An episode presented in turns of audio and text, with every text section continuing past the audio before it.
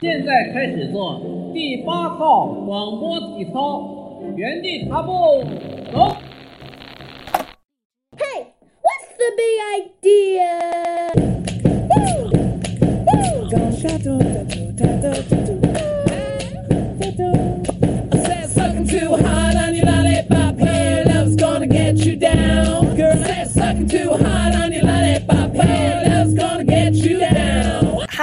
好，大家好，欢迎收听这期的剑桥第八套广播体操，我是导演。我是胡歌。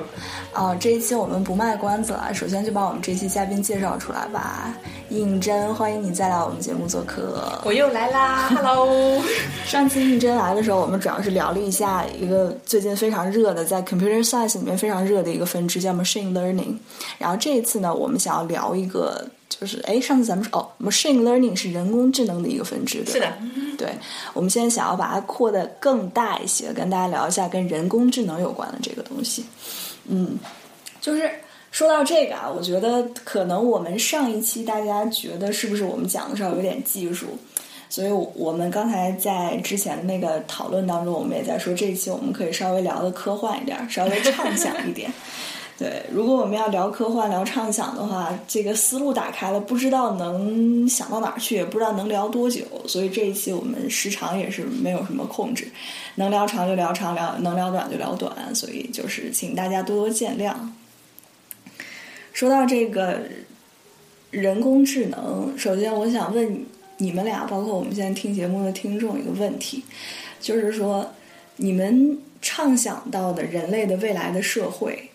是什么样的？大概是一一幅什么样的图景？如果这个问题问的太宽泛的话，你们可以给两个极端，就是你们觉得按照现在这个发展下去的话，一个最呃坏的一个结果是什么？和一个最坏的结果就是人类被消灭。哦，好像很有道理的样子。最好的结果当然就是我们充分利用了这个计算机和人工智能技术，然后呢，就是生活的越来越好。OK，最坏的结果当然就是我们可能说机器最后失控，然后我们被彻底消灭，或者是说我们被赶到某一个荒凉的星球上，我们需要重新发展人类文明。嘿，其实其实你刚刚这么说啊，我觉得我有几点都啊，我我只有一点是同意的，就是我同意比较好的结果是我们可以利用这个计算机发展的一个大势，然后未来生活的更加智能化、更加便捷。因为我觉得现在它已经不是说不可能发生，是 it's coming，它已经在向我们而来了，只是它程度还没那么深而已。但是对于最坏的结果，我觉得你说这些全部灭亡，很可能不是。很可能不是因为被机器人反攻，而是因为核武器。对，尤其是最近这个国际政治局势啊什么的，包括前段时间朝朝鲜不就又一次核试验了吗？对啊，然后还有比如说一些这个比较不稳定的国家，其实也有核武器。再加上前段时间美国大选的时候，不是爆出来很多问题吗，一些疑虑，比如说呃希拉里用他私人服务器在跟一些沙特的公司进行交易啊什么的。所以难不保一些比较危险的机构可能会掌握这项技术，而这个东西一旦要是发生了的话，我觉得就很难再去控制它的影响力。嗯啊，确实，我我们现在当然也希望说这个最坏的结果不发生。我们想要做的事情，当然就就正是防止最坏的结果。对，但是，既然要防止这件事情，那还是要想清楚，这个事情是有那么一点点百分之零点零零几的可能的。对如果我们不做好这种控制的话，真的有可能会发这种发生这种事情。不过当你说那个比较坏的结果是我们被赶到一个荒凉的星球上的时候，其实这点我也不太同意，因为有有一句话说中华民族最大的天赋是什么？中华民族最大的天赋是种菜，所以我觉得如果有一天我们真的需要到了这种星球移民的程度。如果真的要到了星球移民的这种程度的话，只要人类能生存，那肯定就可以有植物生存，就可以有蔬菜生存，可以有动物生存嘛？对啊，只是一个资源多少的问题。但只不过就是说，你需还需要再花可能上千或上万年的时间，再恢再又重新回复到可能说当前现在这样的科技水平然。后再造出一个人工智能，嗯然后又进入了一个循环。哦，也完全有可能哦。但是，但是你别忘了，当我们到一个荒凉的星球上的时候，我们掌握的技术已经不再是几万年以前人类的那种，你知道石器时代啊，或者是什么时代的那种技术了。那可不一定，可能完全有可能说这个人工智能它可能非常聪明，聪明到哦，我可以消灭一切发展的当前的，比如说技术资料，然后就把你赶到这个星球上。但是我我感觉吧，我没有网，我什么都干不了。你看，谷歌已经有这样已经有这样感觉了。他已经生活在那个，他已经是被人工智能部分控制的了，对。那那那如果要是这么顺着往下想的话，当有一天人类，比如说全部像你说的人工智能全部消灭了人的实体的话，那我从另一个角度上讲，我能不能讲这个人类的 spirit，它整个的一个灵魂已经迁移到了人工智能这个里面？这是一个非常好的想法，嗯，但是就是啊，首先关于人类的这个意识迁移的问题，可能需要考虑一下到底什么是意识。对，哎，这个说这个之前，不如你再给大家介绍一下什么是人工智能吧？然后它现在进行到一个什么阶段？大概分哪几个情况？啊，人工智能其实它是一个，它是非常多学科的总称，然后它的目标是为了有造出啊、机器，然后使得机器它能够嗯。怎么说？简单的定义就是说，能够使得机器能够达到人类甚至超过人类的这个啊、performance 的水平。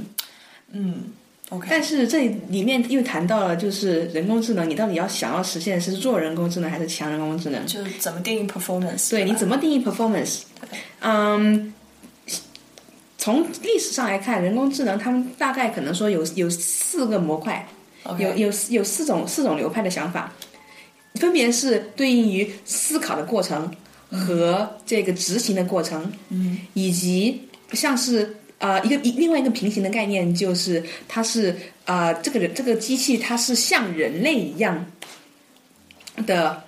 进行一某些动作，或者是说它是呃通过推理，通过一些嗯。像像通过一些推理和计算来得到最正确的结果，嗯，这个就就类似于像是啊、人工智能的的一个两两个垂直的方向，你可以考虑变成四种可能。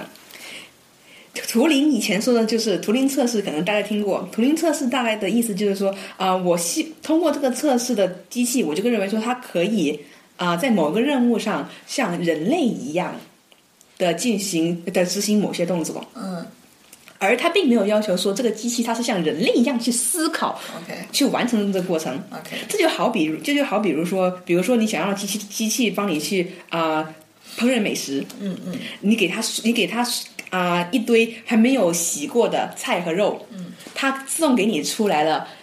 一个非常好香喷喷的菜。对，然后呢，可能人类的做这件事情的思考过程就是，他可能要先去完成各种，比如说打下手洗菜的过程，并且他还要去构思思考说，哦，这个菜我应该啊、下什么样的调料，我应该是煮还是炸，我应该是做怎样的 presentation，让让它摆盘漂亮。对，而机器虽然说有可能说从第一步这个所有的这个未处理的材料进去，和到最后这个非常漂亮的摆盘出来，可能这两者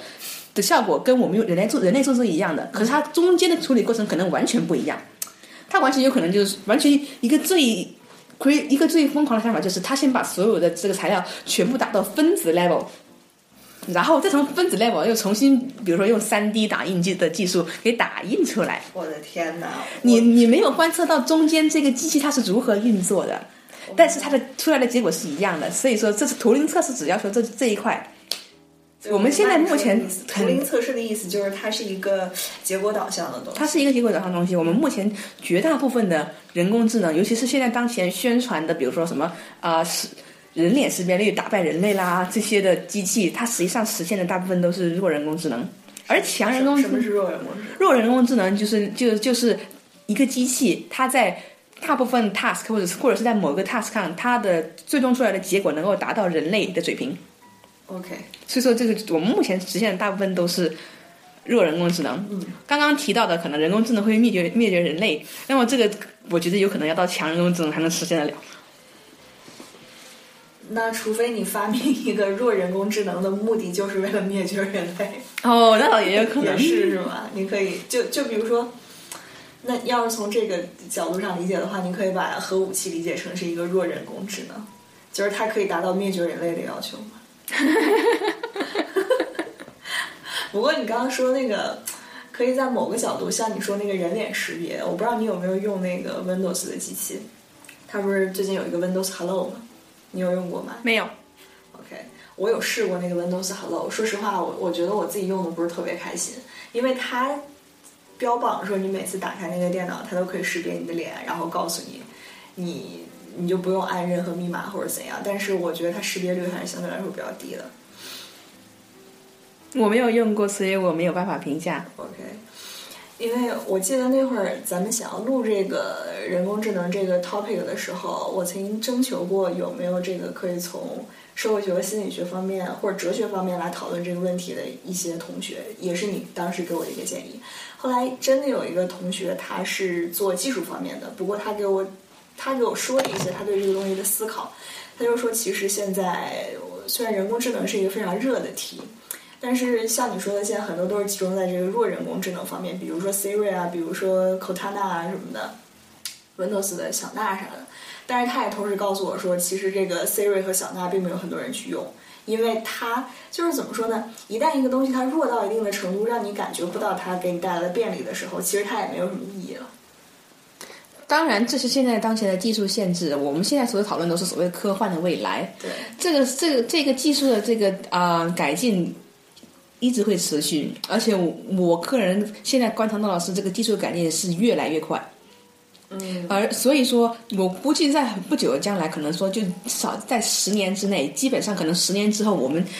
就非常习惯于用 Siri 这之类的助手 OK，来给我们安排，比如说给我们安排日程啊，嗯，给我们比如说啊啊、上班的时候给我们叫来一辆的士啊，现在已经其实现在已经有了啊、然后反正就是可能说我们可能十年之后会变得跟相跟现在相比会变得更加依赖人工智能。我们现在已经非常依赖人工智能了，就像谷歌没有网络已经不能活了。那这个跟人工智能没有什么关系，只是因为我蠢就是他。自己，他就是他自己的人工智能，因为他知道他要用网络去做一些什么样的事情，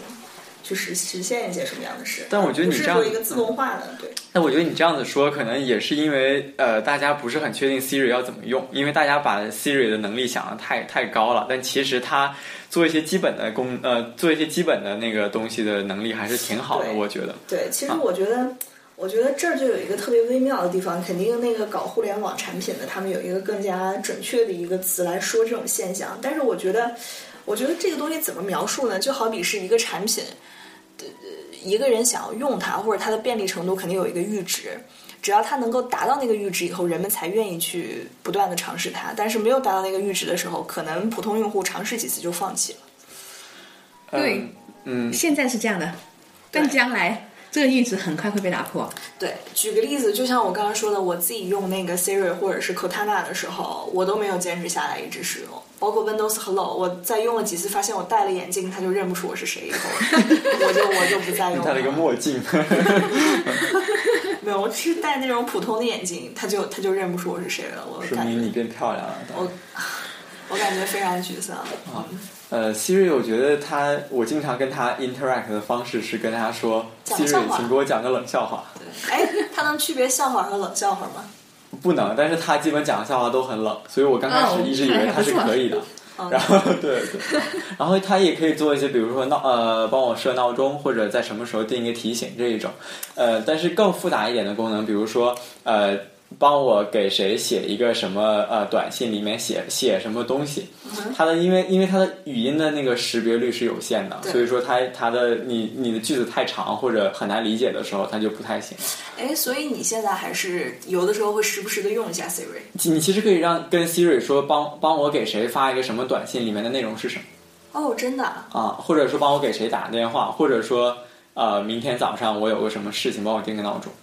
然后它的识别率还是可以的。呃基本定闹钟都是没有问题的。OK，对怪不得你早上都起不来了。我，哎呀。嗯，所以我们刚才说的这些都是属于一些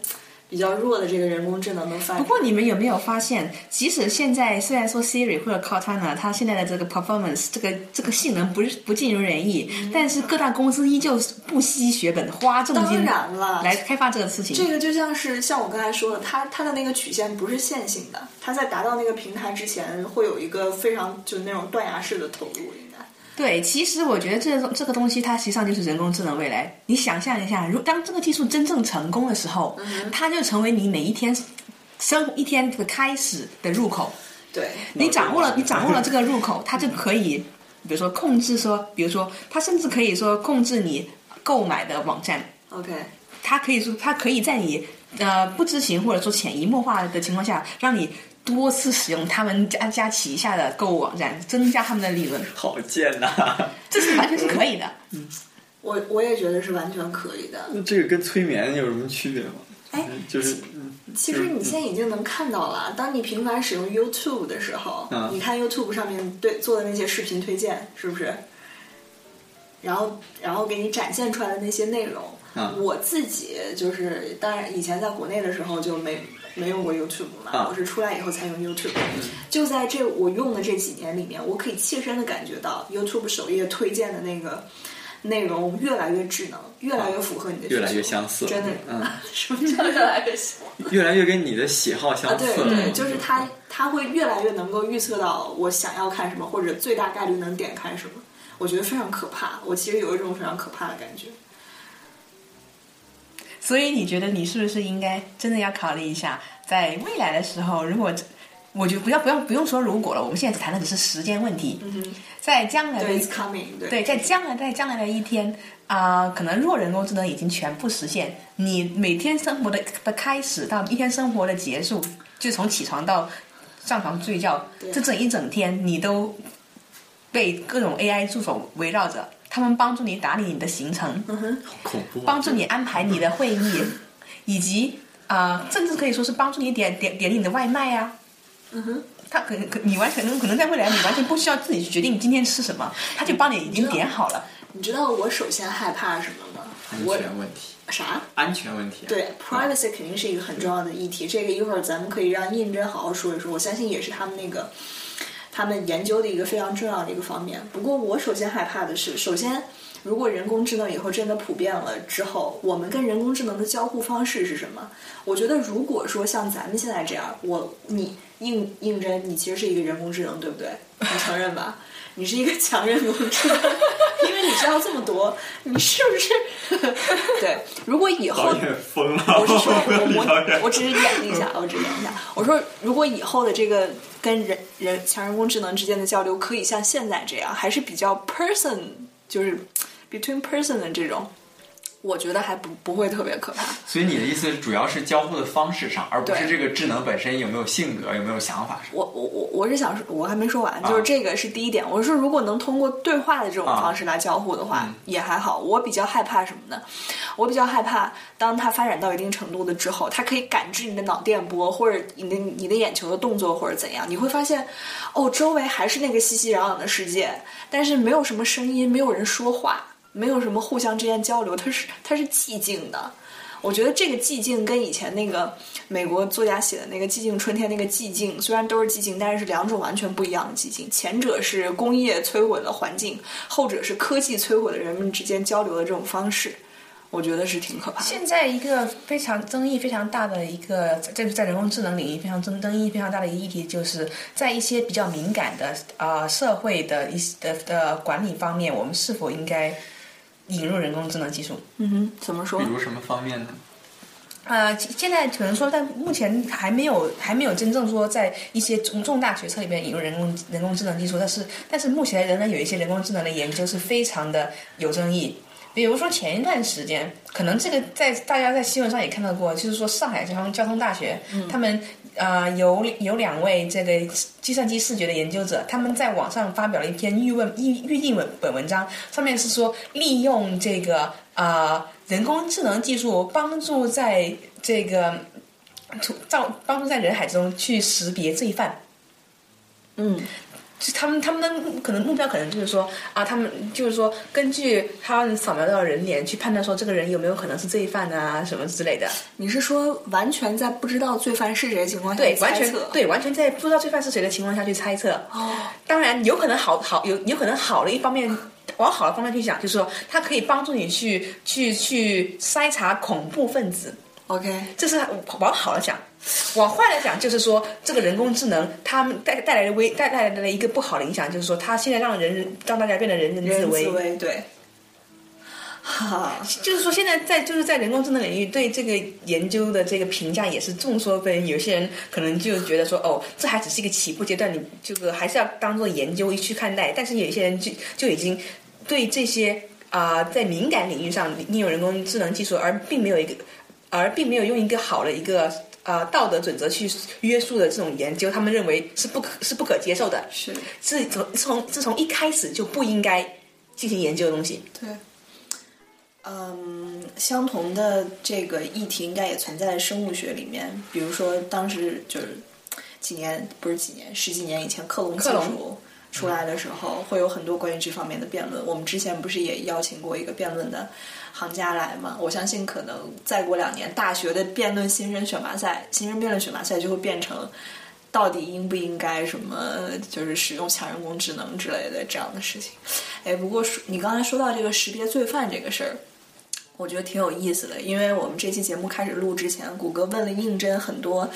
关于之前我们在机器学习那一期提到的一个软件叫叫 Prisma，对 Prisma 的一个具体应用的很多问题。那我们就说，如果就说这个识别罪犯吧，谷歌，如果要是现在让你来做这个识别罪犯的这个软件，你觉得有几哪几个比较重要的东西？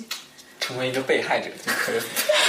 呃，我觉得刚才应真说的有两个部分啊，第一个部分就是说，呃，罪犯本身是不是长得就很不一样，还是说如果你随便找出来一个人，呃，他他这个他这个脸就有百分之五十的可能是罪犯，有百分之五十的可能不是罪犯，还是说他他可能有百分之八十的可能是一个罪犯？那呃，那这个是是首先呢，就就是一个挺重要的呃问题，就是这个命题它成不成立？你能不能用识别的方法来识来看出这个人是是不是一个罪你？这么想吧，其实我刚问你这问题之前呢，我也想到了你说的这个，啊我甚至由识别识别脸部的特征想到了那个种族歧视，你知道吗？嗯但是我后来想了想，我说光识别脸可能，你说你说如果识别脸的话，我们平常说一个罪犯什么样的人上的罪犯，他可能有什么凶神恶煞的表情，或者冷漠脸，或者怎样。但是我不觉得一个基于那么大数据的分析人流的方法可以做到去识别神情，所以我觉得肯定还有一个第二个非常重要的模式去识别它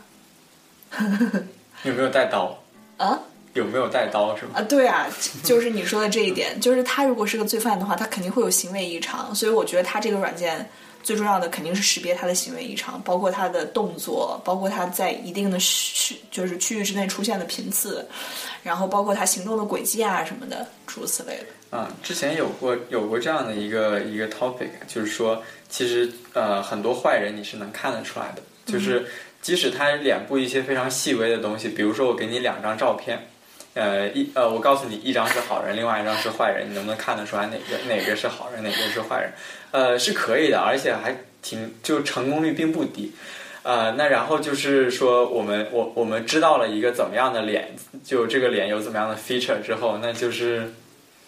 怎么样取得这些 data，然后应该用多长的时间来分析每一张脸。这样的，问题你对这技术有了解吗？它怎么识别的？啊、对，可能说一些呃这个呃概括性的技术方面，它大概它的目标是，它是根据优化的方的方法。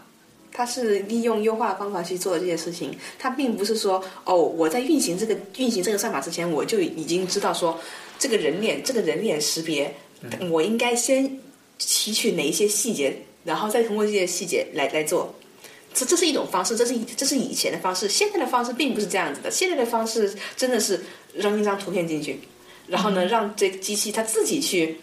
发掘，说哦，这张图片里面有哪些特征才是重要的，哪些特征对人脸识别这个这件事情的成功率提高有帮助。OK，所以现在的事情是这样，所以它还是这个软件还是基于对人脸面部特征的一个识别，不是说像我说的什么运动轨迹啊什么的。不是像你说的运动轨迹这样的东西，所以说所以说才会涉及到类似有可能有种族歧视，或者说是这个对人的歧视的问题。对，其实我觉得这个这里面又涉及到另外一个啊、呃很另外一个不光是机器学习，可以说是整个数据科学都涉及到的另外一个严重的问题，就是数据里面的 bias 或者说数据里面的偏见。嗯嗯，就就拿这就拿这个犯罪分子识别这个问题来来来谈。可能可能说当前呃，虽然说可能我觉得说这件说这个这个话可能不太政治正确，但是如果你就看客观数据来看，这个可能某些种族的这个犯罪率，我我只是说针针对于当前统计数数数字，OK，我个人没有冒犯的意思，但是可能针对针跟基于统计数字来看，可能某一些族群的这个犯罪率确实会比另外一些族群会高一点。嗯那么同那么现在机学习它能做到的事情是分析数据，他他不能做到分析数据以外的事情。哦，对，是的，分析分分分析数据以外的事情，应该由科学家来做。对，应该由科学家来做。所以说，如果我们我们并没有在这方面下功夫，或者说并没有在这方面去注意到这个数据中的这个偏见，而直接就说把这些带带有一些偏见或者说政治不正确的东西是，放放进你的这放进你的这个算法，你的算法自然就会出来一些政治不正确的东西。对，嗯，它其实印证了那句话，就是说数量多的不一定是正确的。哎，叫什么？数量和结果之间不一定有因果关系，是吧？真相不一定掌握在多数人手里。啊对对，嗯，确实是这样。嗯，刚才你提到的说，现在有一些应用方面的，也让我我我脑海里想到另外一个它的应用，就是也是美国大选的时候，因为我听说 Google 在利用他们对选民的分析来精准的投放支持某位候选人的广告，诸如此类。但但最后 Trump 不是还是赢了吗？对，所以说，所以说，你看这个事情就还挺微妙的，是吧？嗯，刚才你讨论到的说，现在大家在考虑到的人工智能可能会触及到的一些道德方面的东西，大家主要都在关心什么呢？第一个当然是关心说人工人工智能会不会让我们失业啦，啊是吧？，OK，其实我觉得这个这个失业这个问问题，其实不光是人工智能，可以说是整个技术的发展都会在都会伴随着这一议题。嗯，你可以说很在在在一两百年前，汽车发明了以后，这个马车和这个黄包车的人就被淘汰了呀。对，都来开出租车了。都来开出租车也有可能，嗯，然后嗯，可能说，比比如比如说，如果说嗯，种种田种小麦，对，在美国那边现在都已经是机，都已经是大大片大片的机械化收割，对，基本上没有那么多农民真的是背着个锄头下田工作，对，这就另一，但是你可以从可以从从好的方面来讲，就是说我们技术的发展把人类从一些啊、初级的，从一些非常枯燥的、根本不符合人类智力水平的工作解放出来，让人类更多能够投入到符合他们智力水平的工作。你知道我有一个什么想法吗？我觉得你说的这个都对，我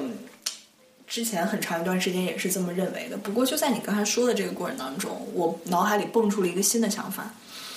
比如说像谷歌刚才也提到了，就是一个新的技术发明，其实可能并不会让太多人失业，只不过是逼迫他们转到了，或者说给他们一个契机转到另外一个事情上去开出租或者是怎样。但是我有一个想法就是。你说有没有可能新技术越来越发展，其实它真的就是取代了真正部分人类的人口？因为你会发现在高度发达的这些国家，发发达国家，它的生育率都是非常低的，它的生育率可能远远没有发展中国家那么高。那就意味着说，如果你把地球看成一个整体，你需要这么多东西。以前这些东西都是由人力来产生的，现在现在呢，这些东西都可以由机器来产生了。那我其实这个地球也就没有不需要养，不需要有那么多的人了。包括我们经常提到的中国的咱们国家的一些人口红利的问题，你会发现在人口红利的整套思维体系里面，它其实只是把人当成是一种，当成是一种怎么说？当成是一种劳动工具而已。对你所有的这些论调都是都是基于人的基本属性是劳动工具。嗯，如果说将来人工智能发展到一定程度，或者说技术发展到一定程度取代了大部分职业，说不定这是另外一个契机，使得人类思考自己为什么要生孩子？自自己为什么要生孩子，或者说自己存在的意义是什么？自己存在的意义是为了创造，是为了创造新技术或者创造生新的生产的产品，还是说我生下来是为了享受生活？于是我可以花一天花二十四小时都都坐在电视电视机前看电视也可以啊。对，所以我是想说，如果基于这个角度上来考虑的话，随着科技的发达，随着社会文明的进步，可能并不会产生人工智能会逼迫某一部分人失业的这个可能性，因为这一部分人他在未来可能就不会出生了。懂我意思了吗？但是这个事情总是因为生育率已经降低了嘛。这个事情总是会有一个循序渐进的过程。嗯，你人工智能不这种这个大厦不是一天建成的，在建造它的过程之中，这个这个失业这个或者说是这个工作挤占的问题，它也是逐渐逐渐逐渐发生的。一个人的人生非常短暂，他很难说。就是他，就是说，他适应的能力的适应的速度可能没有人工智能写写个程序那么快，是吧？对，所以说，比就比就比如说你，你就比如说你已经干了大半辈子的这个啊、地质工作，然后突然我今天就就告诉你说，我现在已经有一个非常，我现在已经有一个非常强大的这个地理信息处理系统。嗯哼，这个地理信息处理系统呢，它基本上可以保证零失误。嗯，然后呢，可以给你可以给你随时随地的报告这个，比如说地质状况啦，或者说给你报告一些 现在就可以假了。假设现在就可以，嗯，我们我们现在来假设现在就可以，嗯，你你即将要失业了，你就说你你就说你在这个这个这一个这一行没有石油瓦了，哎呀，没有没有没有没有什么没有没有什么特别适合你干的工作了，嗯嗯，你会怎么想？我可以来录播课。以后你对面坐着就是一个人工智能的谷歌。和一个应征，对，我我们其实现在应该安排一句口号，就是一个秘诀什么的。到了以后人工智能发展强强大的时候，为了辨别对方是不是敌方派来的卧底，我们就可以演。天。王盖地虎，这个人工智能一搜就搜到了，好吗？是啊，除非除非你下一句接什么小鸡吃米图之类的，他搜不出来。其实我我挺认同你的说法的，确实在人类生活的这个百年尺度里面，它其实是赶不上人工智能日新月异的一个爆炸式的发展的。就像咱们上一期也谈到了机器学习方面的这些发展。嗯，不过我可我我我想说的可能是一个更更久远的未来吧，就是当它已经普及了之后，可能当我们这一代甚至我们下一代都衰衰变完了，不是衰变，都都死光了，哎不对，这这这倒没都没淘汰了这这倒没有没有这么这么慢。这个呃，根根据目前就是就有有一份对人工智能领域比较顶的顶尖科学家的一份调查，百分之九十的这个科学家他们都嗯比较确信。他们都认为说，这个人工智能最晚的实现日期的实现年份大概是二零七零年。二零七年我多大？哎，那那那到什么那个？如果你长寿的话，其实可以看到。一百年计划的时候了，我我一都要应该不是，实现了，好吧？我会很长寿的。嗯，不好意思，你会很长寿的，我们都我们我们都能看到。对，我们都能看。而且很有可能那个其实人不光是人工智能技术的发展，其他各项技术都在发展，说不定到那个时候我们可以得到永生。就能看到共产主义的那一天。得到永生，我们又一不小心呼应了我们之前的那一 期，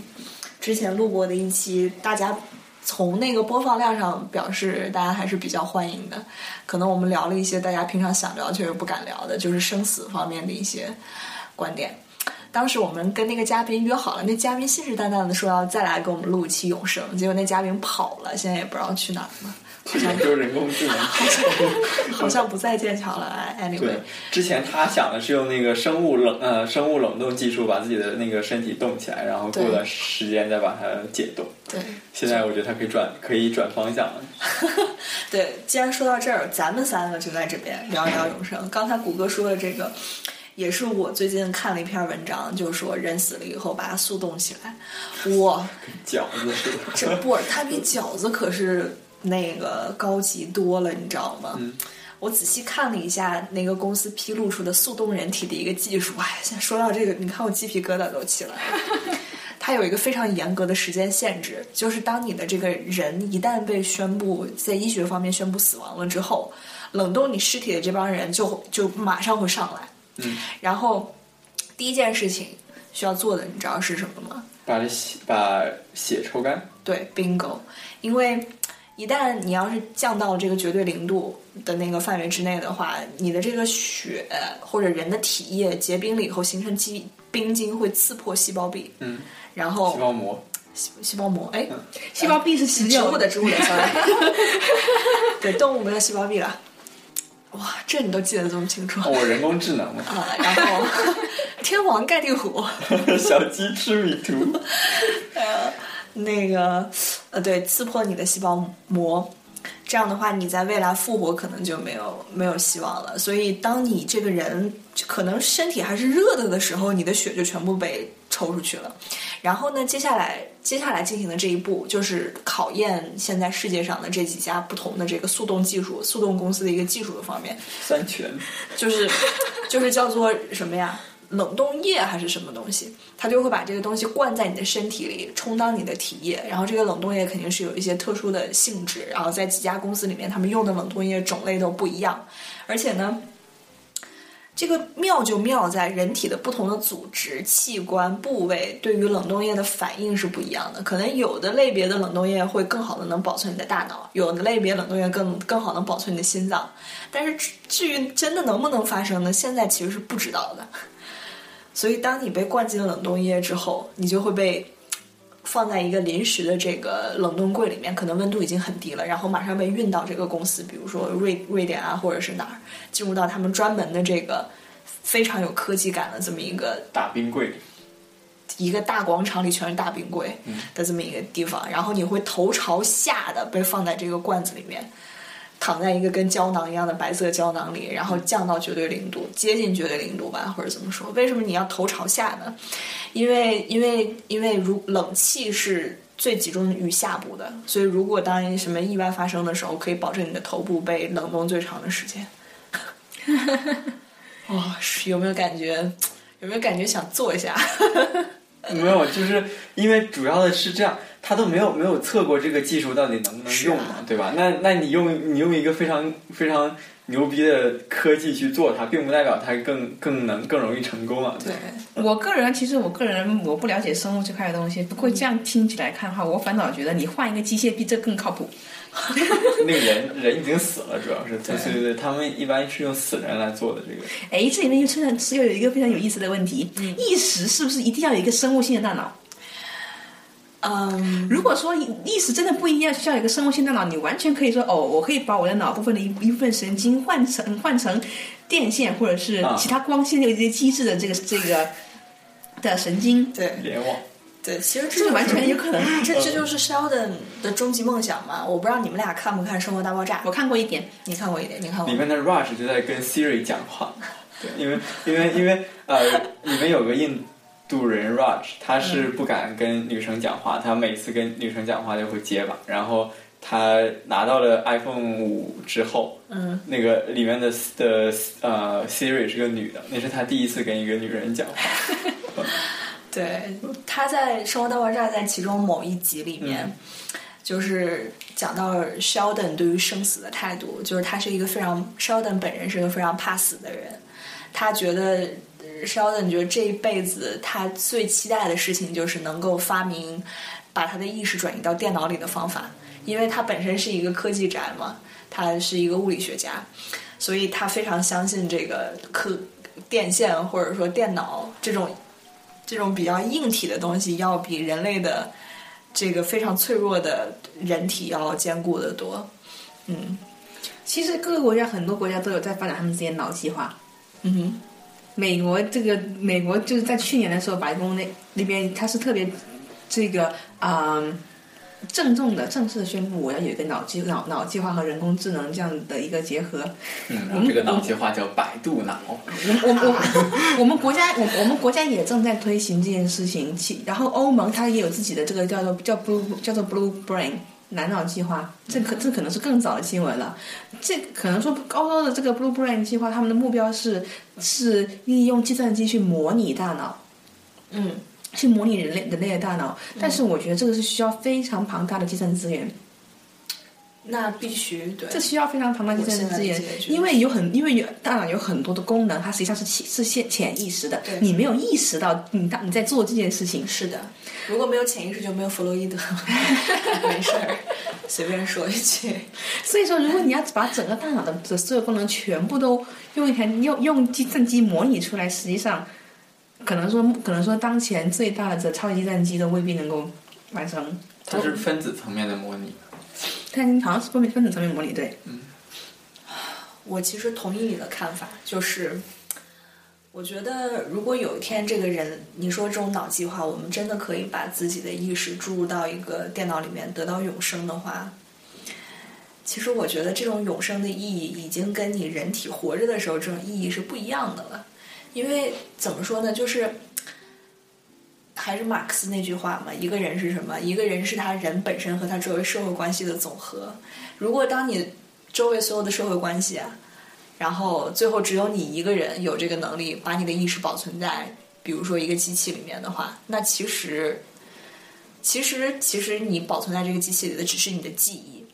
在对于未来的生活的拓展方面，并没有你周围这些所有的亲戚朋友、你的所有的社会关系来跟你发展新的记忆出来。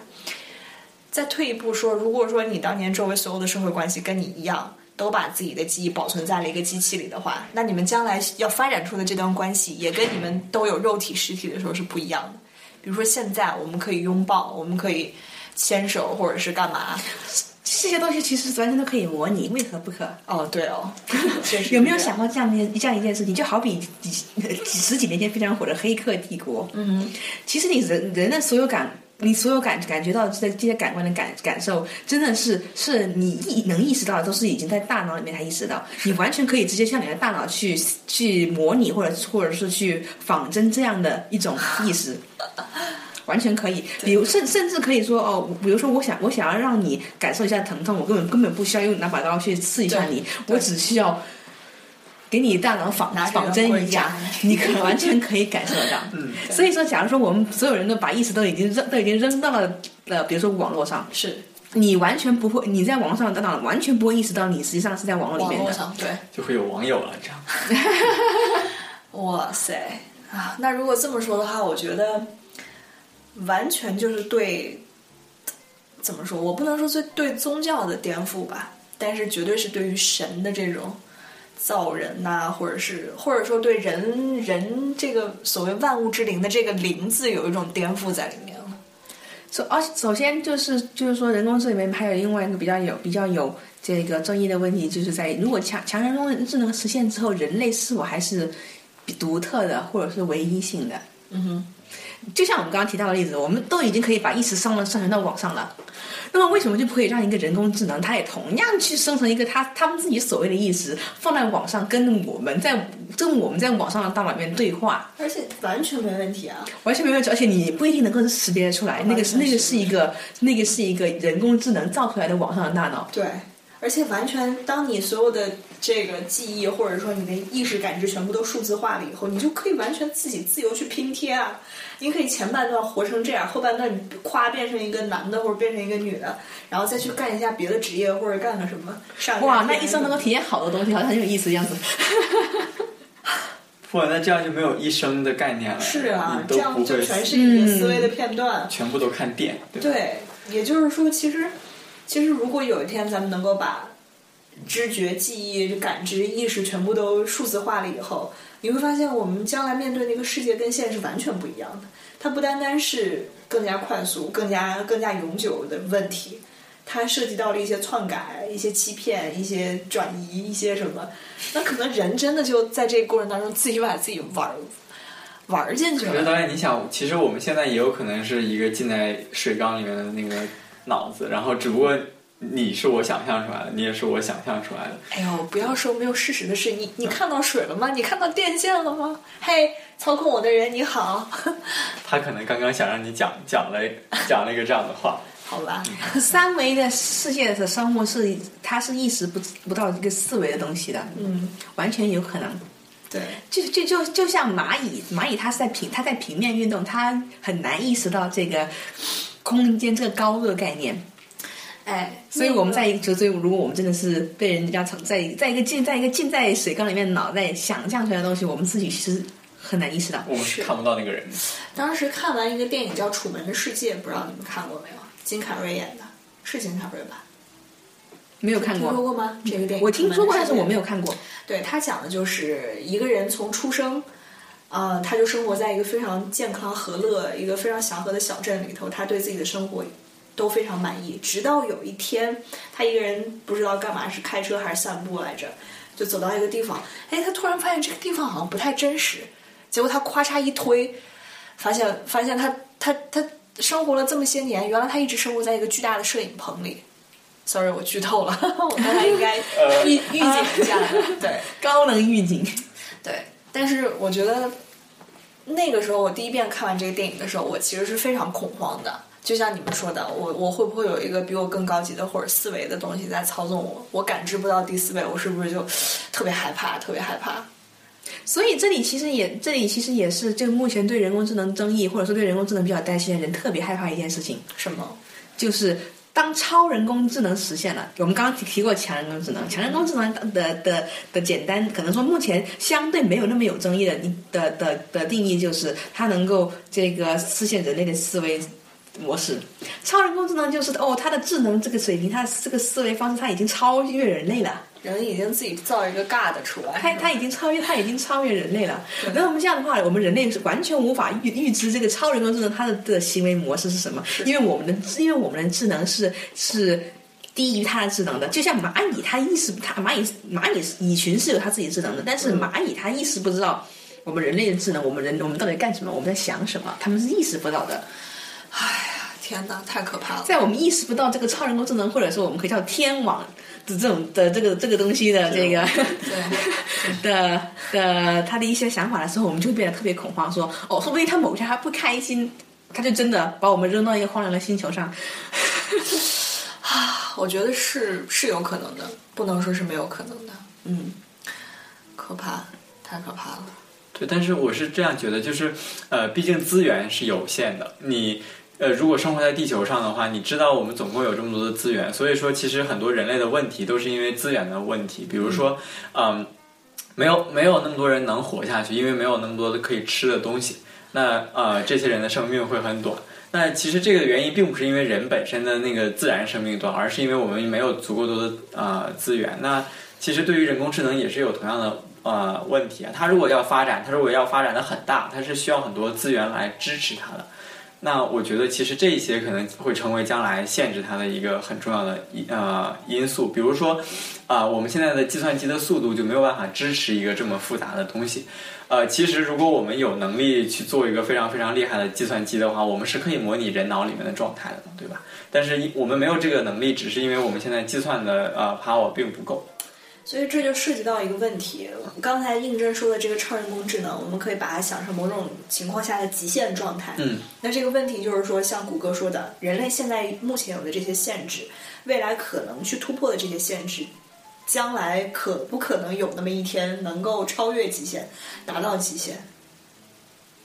你说呢？有可能吗？你你是说我们人类自己？就是我。刚才谷歌也提到了呀，我们确实是我们虽然想的超人工智能特可怕，但是像谷歌说的，我们可遇到各各种各样的障碍，因为毕竟我们需要资源去支持它。那在我们现在三维世界的有限的资源里，我们有可能去达到极限吗？因为超人工智能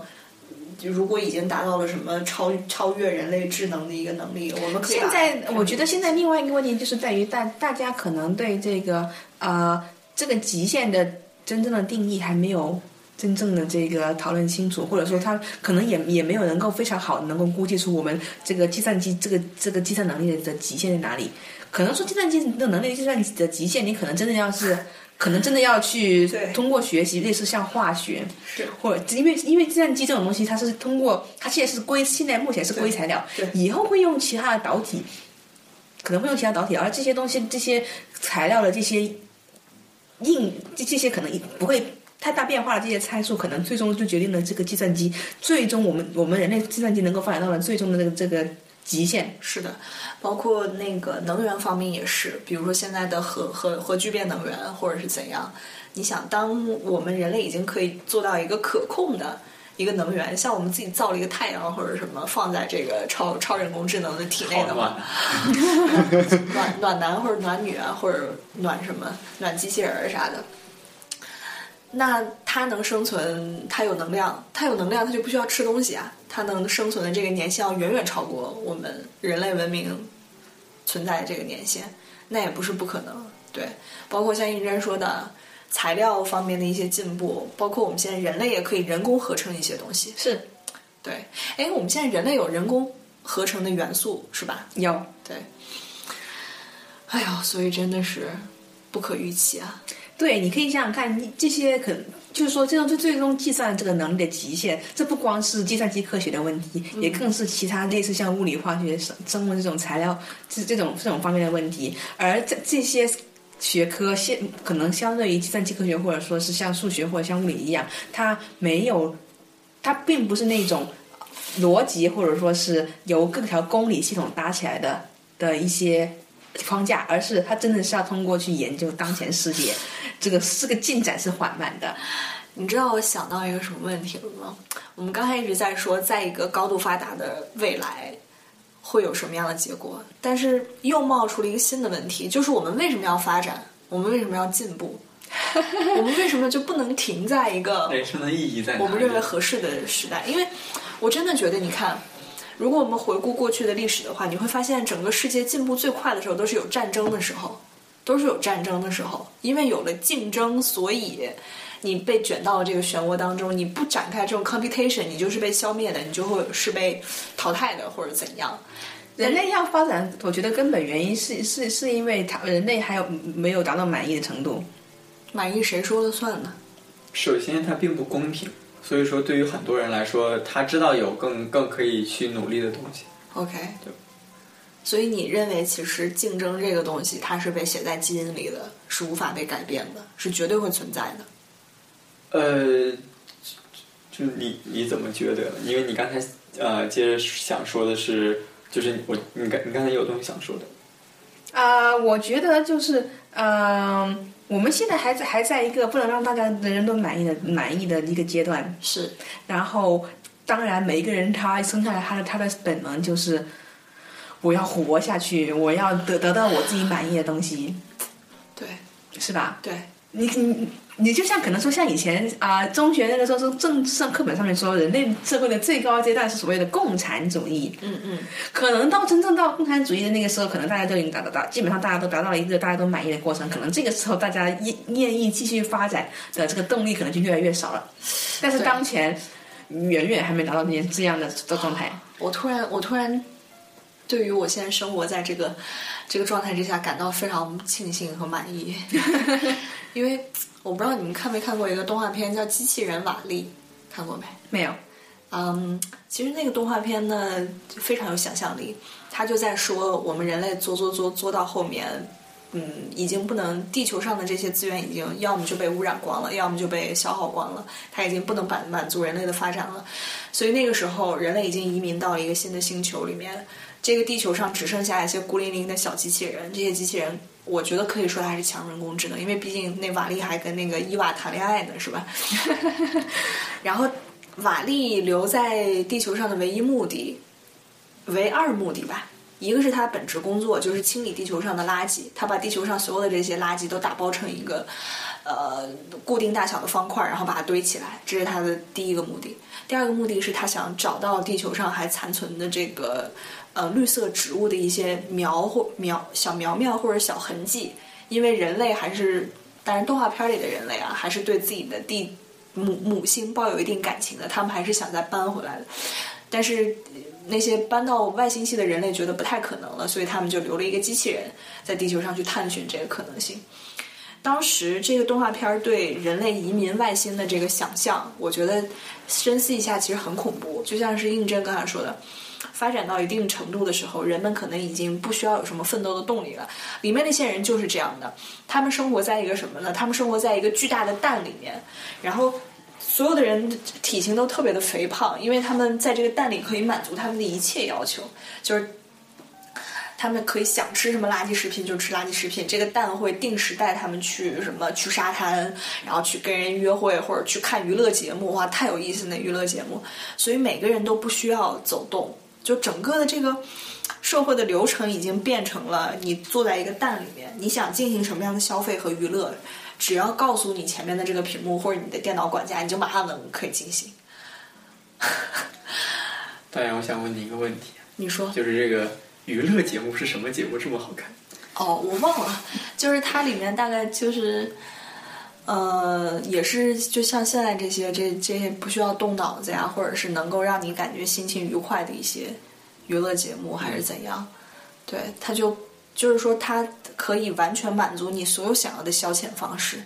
嗯，但就之前呃，应真不也说嘛，其实我们现在连连连活着，连是不是能保证我们能活着，都是一个挺挺挺 challenging 的问题。嗯，因为呃，比如说整一个医学吧，其实说起来不就是为了因不就是因为人怕死，所以我们才有一个这么大的东西来保证我们能活着尽可能长嘛。对，那其实很多。呃，很多很多东西都有都是为了解决医学问题而来的，就也我不是说都了，就是说有很多东西是为了能支持医学而而产生的，比如说我们呃物理上面有很多的那个仪呃仪器跟设备是为了这些而产生的。那我们我们再往上一步，其实我们很多东西都是为了能能能更好的去活着而而产生的，就因为我们的资源是有限的，而我们为了能好好去活着，所以说我们要很努力的去生活。对，对吧？啊，人工智能也是一样的道理啊。人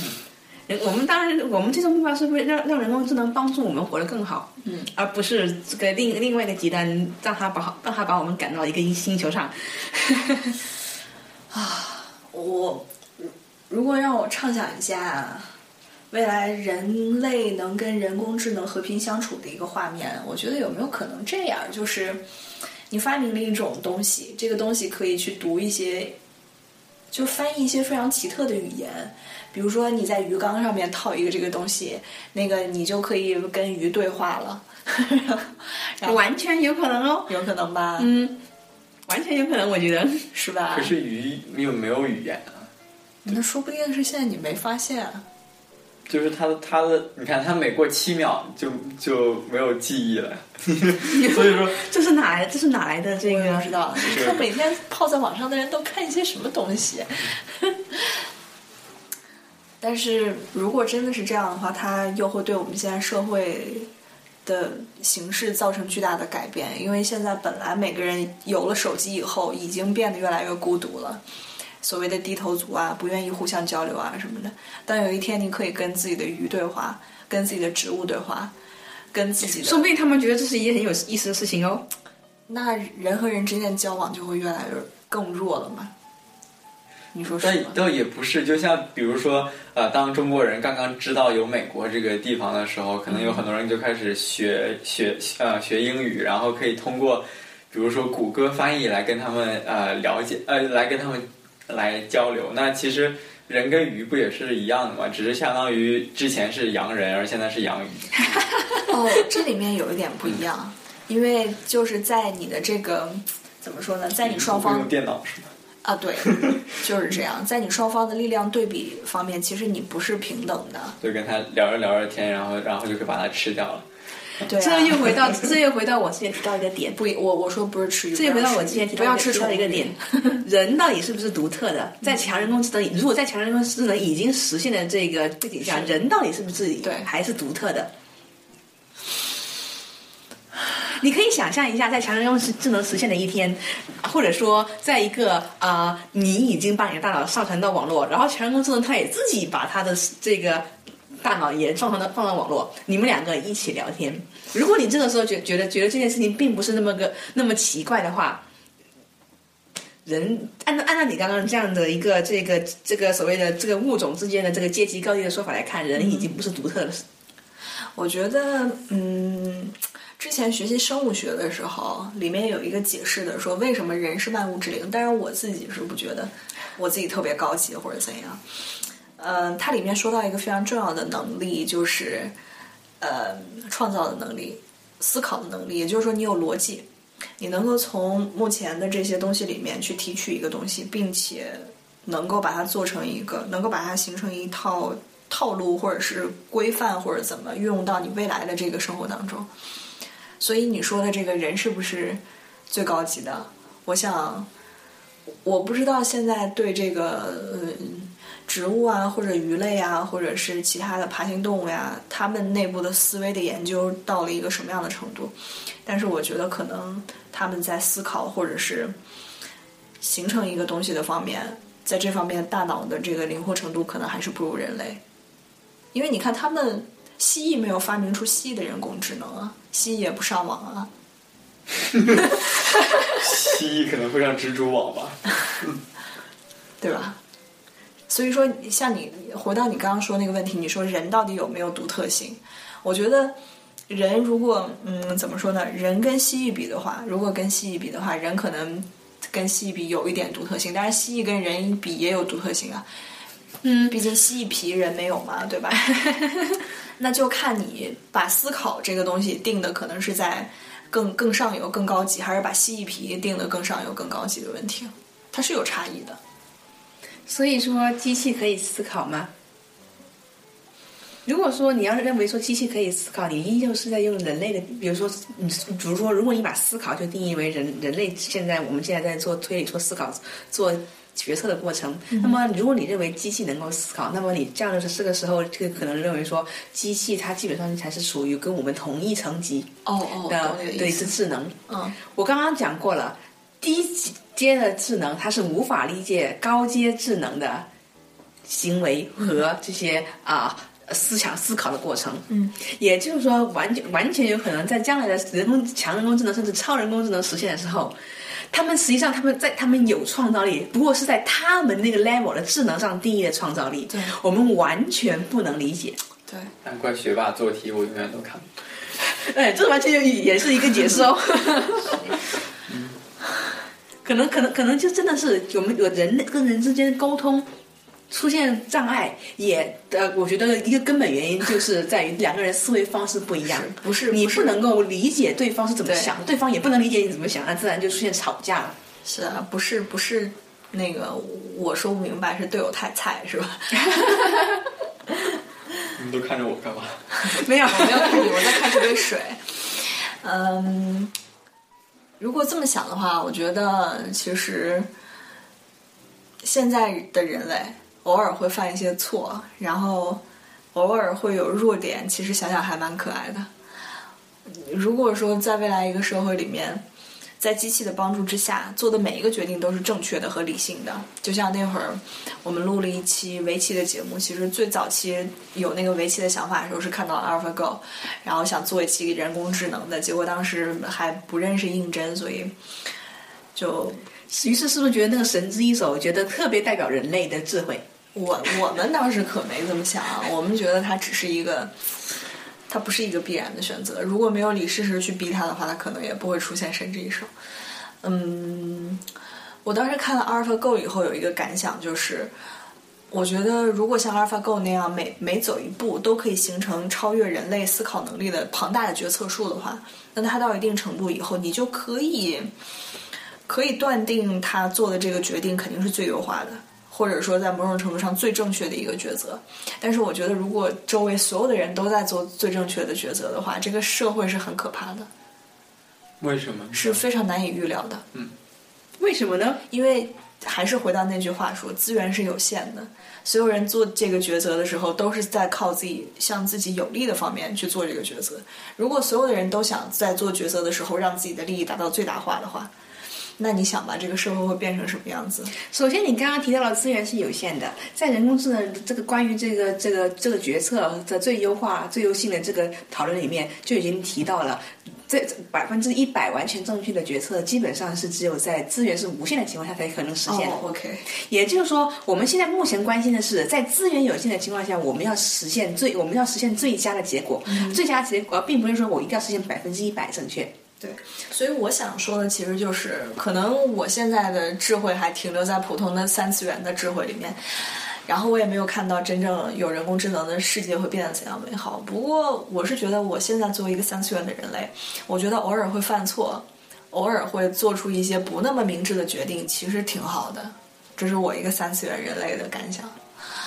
我前段时间看过一看过一个纪录片，是日本这个 N N H K 电视台拍的。嗯，他们那个纪录片叫《Next World》，嗯，就是下一个世界。它是一个几集的纪录片，就是它大概畅想了一下二零四五年的时候 OK 这个这个世界是怎么样子的。嗯哼，我觉得那个那个纪录片其实挺有意思，也探也探讨到了你像你刚刚所说的，说的，比如说当这个所有事情都会变得那么智能化之后，这个呃人类的情感会怎么样发展呐、然后这个我们我们我们人类是不是已经都都大量都已经生活在比如说类似像你刚说的黄那个蛋里面啦、这样子，他们有很多这样的讨论，也也非常有意思。日本人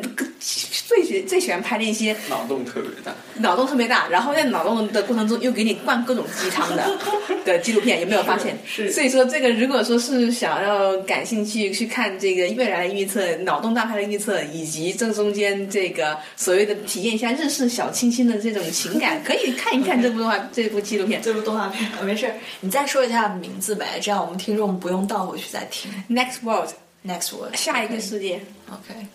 来世，这个啊啊、NHK 在一五一四年年底的时候拍的。OK，那说明他已经在技术上可能有一点他对他那个时候，他技术上有有一点点过时，但是没有那么过时。但是它实际上它盖涵盖了非常多的领域，不光是人工智能，还有一些将来就像医学，嗯，比如说如何返老还童啦，嗯以及说我们将将来人类会不会会不会跟机器人结婚？嗯。有没有有没有这样想过？其实很早以前，咱们国家的那个小品演员已经 预示到了这个可能性了呀。你们有没有看过一个蔡明跟郭达演的小品？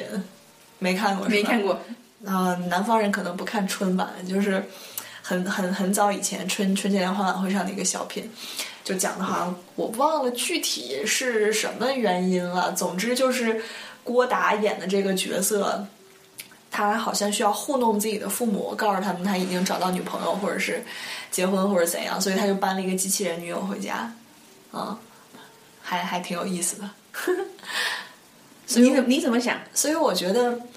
如果在一定程度之上，在一定程度上，比如说像你说的，这个机器人已经具备了人的思维，那给给他一个人类具体的一个 human body，包括现在材料的发展已经能够做到了非常像仿真皮肤一样的触觉和感觉的时候，那对于一些人来说，可能真的未尝不可。但是，那这个时候又回到你你说的应真说的这个问题了，就是人类到底有没有独特性？如果说真的发展到了这一步，这个造出来的这个强人工智能，或者你未来可能的伴侣，既具备精神，然后又具备肉体，什么都具备了，那你说它和人类的区别还是什么呢？那它这个有有有一个脑洞大开的，可能比较恐怖的的想法，就是超人工智能实现之后，他们为了他们为了玩弄人类，特特意的表现出自己这个智能还是在人类的水平，OK，然后呢？然后这这这这这就是有点像我们在养宠物的感觉。哦，其实这个我倒不是很介意，因为就就像是我以前一直在思考的一个命题一样，如果说一个人，如果说一个人他在没有说出自没有说出来的时候，在他内心的深处的时候，他是一个非常邪恶的人，他想把世界上所有的人都杀光，或者是他其实心里头真的就没有一点善良，但是他终其一生所表现出来的都是一个善良的人。那你说最后他死了，他到底是不是一个善良的人？就我以前其实思考过这个问题，就像你刚才说的，其实跟你说这个例子是一样的。一个非常有智能的人，或者一个一个生命体，或者什么 whatever，他终其在咱们陪伴咱们的一生里面，都表现出跟正常一样，就像都教授一样，来自星星的你里面的都教授，他都在表现出像一个正常人。那最后你死了，就像都教授活在四百多年以前，或者几百年以前跟他一起生活的那些人，一直都以为他是一个正常人。那你说他对你来说到底是不是个正常人？我觉得在物理上来看是这样的：如果一个东西你测不到它的话，相当于它并不存在。嗯，就是所以说，如果一个东西你没有没有第二个客体能能去测量到它的话，对就相当于它没有。也就是说，如果如果比如说你刚才说的，这个人一生都很呃心里面都很恶，但是从从外面看起来他都很善良的话，那他就很善良。OK，啊，除非说你有一些什么特殊的那个呃精神办法去测量说这个人心里面很恶，那那这样的话我们就可以说，对是对，所以还是要被除了他自己以外的人知道嘛，对吧？你说测量的话，就意味着一定要有两个主体嘛。啊对。但是我觉得从哲学层面上是可以来考虑这个问题的，就是因为物理上是这样，但并不代表物理就是绝对正确的方式。是啊，所以就看你是如何理解这个问题的嘛。嗯在我的理解里面，我觉得如果应像应真说的那样，一个高级智能在我身边一直假装他自己跟我一样是个普通人，那我就觉得无所谓，我可以接受的，我不会觉得我自己是被玩弄的。你你们俩俩为什么露出了这样的笑容？你们是不是一直潜伏在我身边？我们都是高级智能，是不是这意思？我是觉得被你玩弄非常开心的。好吧，我只能说你们俩都是非常善良的高级生命体。嗯，这一期你们还有什么特别特别想说的没有？或者咱刚才没讨论到的？特别想说没有讨论到的，嗯啊、我觉得就是说总体来看，人工智能还可能还有一些其他大家关心的议题，就是说啊、比如说人工智能，就是我们先不，我们刚刚已经畅想了很多强人工智能，是或者超人工智能，但是就在没还没有实现，在还是弱人工智能到强人工智能这段期间过渡的情过渡的阶段情况下，如果这个机器出错了，谁来负责？哪个机器出错？就是说人工，就是说这个智能机器出错了，在在弱人工智能到强强人工智能这个过渡阶段里面，我们必然还是会用到这些智能技术来帮助我们改善我们的生活，对不对？对对但是如果这些技术出错了，很简单啊，跟哪家公司买的哪家公司就该负责呀。比如说三星手机爆炸了，那三星手机当然可以看成是一个，就它那款型号啊，可以看成是一个弱人工智能了。那它爆炸，当然就应该三星负责了。如果说是整个技术都存在这样，不光是公司的，不光是一个公司的产品，而是整个技术都存在一都存在某一个限制，是你举个例子，什么样的限制？就像就就就类似像我刚刚已经提到了这个数据的这个这个偏见性，数据本身带有的偏见。哦，我懂你的意思了，就是怎么说呢？嗯，他他这个你说的这个意思吧，它其实跟当比如说多少多少年以前的人类，他认为地球是宇宙或者整个世界的中心，当他的认知水平不足以认识到地球之外还有别的星系、更广泛的宇宙存在的时候，他觉得地球是世界的中心。那其实对那个时候的人来说，他这么认为虽然不正确，但是对他生活没有什么影响。那如果像你说的这样，技术存在一定的限制，我觉得可怕在于它可能造成一些我们无法预料到的坏影响，这是有可能的。典型的例子就是，当一个当人类就这个药物发明出来，对这个药物的副作用认识还不够强烈的时候，比如说最初，举个例子，吗啡还有杜冷杜冷丁吧，还是什么，呃，就是医学上的镇镇镇痛药物的时候，其实最早期使用被大量使用在战争的伤员上面，结果伤员复原之后，他们会发现这些伤员因为使用了大量的这些药物，造成了药物依赖性和成成瘾性。那这个我觉得是一个当时在发明这个药物，你认为它是一个就是煮的时候，包括抗生素也是一样，那个时候无法预料到的一个坏结果。我觉得需要注意的是你说的这种，当弱人工智能发展出来的时候，它会造成一个什么样的我们现在的智商无法预料到的副作用，这个是很可怕的。其实任何事情都是有副作用了。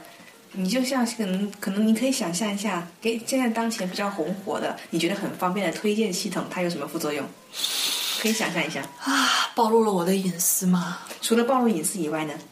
哎啊，就像我们以前做节目的时候讨论过的一个这个知，知我们认为知识也是应该有一个膳食体系的，就是你在接受一个东西的时候，你不能只挑自己喜欢的来看。如果说你在接受整个这个东西的时候，你只只接受自己喜欢的，其实你就在自己的世界里是一个独裁者，长期以来会形成非常偏见的一些或者非常激化或者什么的一些想法或者行动之类的。所以像你说的，如果他总是给我推荐相类相似类型的东西的话，可能会使我的嗯思维体系越来越单一，然后到足到最后抹杀掉我的创造性吧。所以英国就是这样脱欧的，希拉里就是这样输掉选举的。啊，有没有想过这样的事情？所以你可以可以你可以完全可以说是，如果如果如果说的夸张一点点，完全可以说是在目前这这这十年这十几年之内，互联网以及智能技术的发展，让我们大家变得越来越傻，傻，确实越来变得越来越傻。我们接受的大，我们现以前接接现在接受的信息大量都是从网上来的，人类我们大家的这个生活节奏太太过太过于快，而且现在也是正在还在被加快，使得我们没有太多的时间真正去辨别这样的信息。对。所以大家多听听我们节目是有好处的，同学们。我们越来越迈向广告。对你说的非常有道理，我觉得，嗯，不单单是对人类智商上的一种限制，呃和剥夺，还有包括对人类行动方面，比如说，呃，前段时间任天堂不是任天堂，哪个公司发展那个 Po Pokemon Go，不是很多人在说是 Google 是 Google 下面的一个的一个公司。OK，很多人说这个游戏很好的时候，他们都会援引一个理由，就是他让以前足不出户的一些人，比如说天天在网上挂着的某些人，终于走出了户外，然后开始去抓一些小精灵。那从另一个角度上来看的话，你说的是对人类智智智识方面的一些剥夺。那刚才咱们说的这个，就是它对人类体魄方面的一些占据吧。嗯所以发展技术有得必有失。可能现在大家还是觉得，就是说，现在目前技术还对人类绝大部分的事情还是益大于害。但是这个啊、呃我我们就是作为这个，可能说我吧，作为这个在这个产业中的人，嗯哼，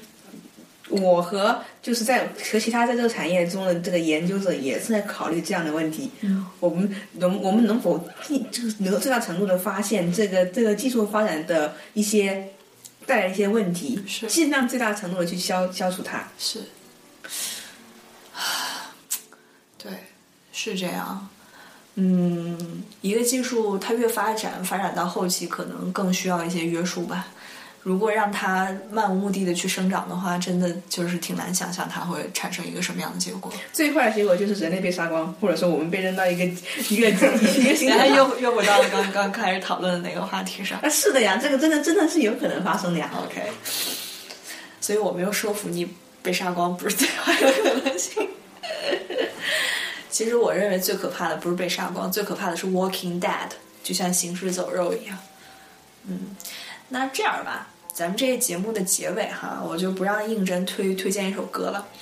咱们想象一下，因为咱们现在这个节目是已经作为咱们思考的一部分，其实已经上传到硬盘里了，就是好已经在一个你知道，在某种那个数字体系里面了。那不妨我们做这么一件事儿吧。如果说哈，有一天咱咱们不是如果咱们几个可能不是可能是未来肯定会灰飞烟灭是吧？但是那倒不一定哟啊，。那倒不一定是我非常欣赏你的乐观。我会等到社会主义到来的那一天。好，我跟你们，我跟你们两个强人工智能站在一起啊。那个，我就想说啊，如果说呃未来有一天啊，我们的这个声音会被更加智慧的东西拿来作为分析以前人类的一些证据，或者说那个什么，你们想对现在未来听到我们这一段话的人说些什么？或者说对未来的你，终于看来，终于等到了社会主义，或者终于等来了永生的你，你想对未来的你自己说点什么就是滚出去吧，地球由我来守卫。？OK，这是你说的是吧？OK，我没有什么想说的，其实，嗯，说了你因因为。因为因为如果说我已经 如果说我已如果说我已经永生，如果说我已经永生了，那么说什么其实也没有什么也没有什么意义了。OK，那就假设假设你说给未来的跟你一样的科研人员的，我们要让人类变得更好，不要让人类被杀光。好吧？嗯，我想说的是，我想说的是，呃，未来神奇的这些科学科学研究者们，你就看在我曾经也是一个科学研究者的哦份儿上，复活了吧？把我们复活吧，同学们，把我们、把我们从这段声音里面放出来吧。这是一个这是一个好主意，我也想体验一下 未未来这些啊、这些发展的世界，以及尝遍未来的可能更新式的美食。对对对对，这要求好低呀、对 吧？我我要求我要求挺低的，其实。已经许过一个愿了，好吧？当然无所谓了。我未来听到这段声音的声音的高级高级人工智能也好，未来的人也好，我想说的就是，呃，挺好的，你们能听到，真的挺好的。嗯，你们很幸运。嗯，其实吧，听众朋友们，你们现在听到的是我们七十年前录下来的音。哎，这段应该剪掉的呀，怎么没有剪掉？哎呀哎呀哎呀发现，但是快点 快点快点，好吧，那我们下期再见了，拜拜拜拜拜拜。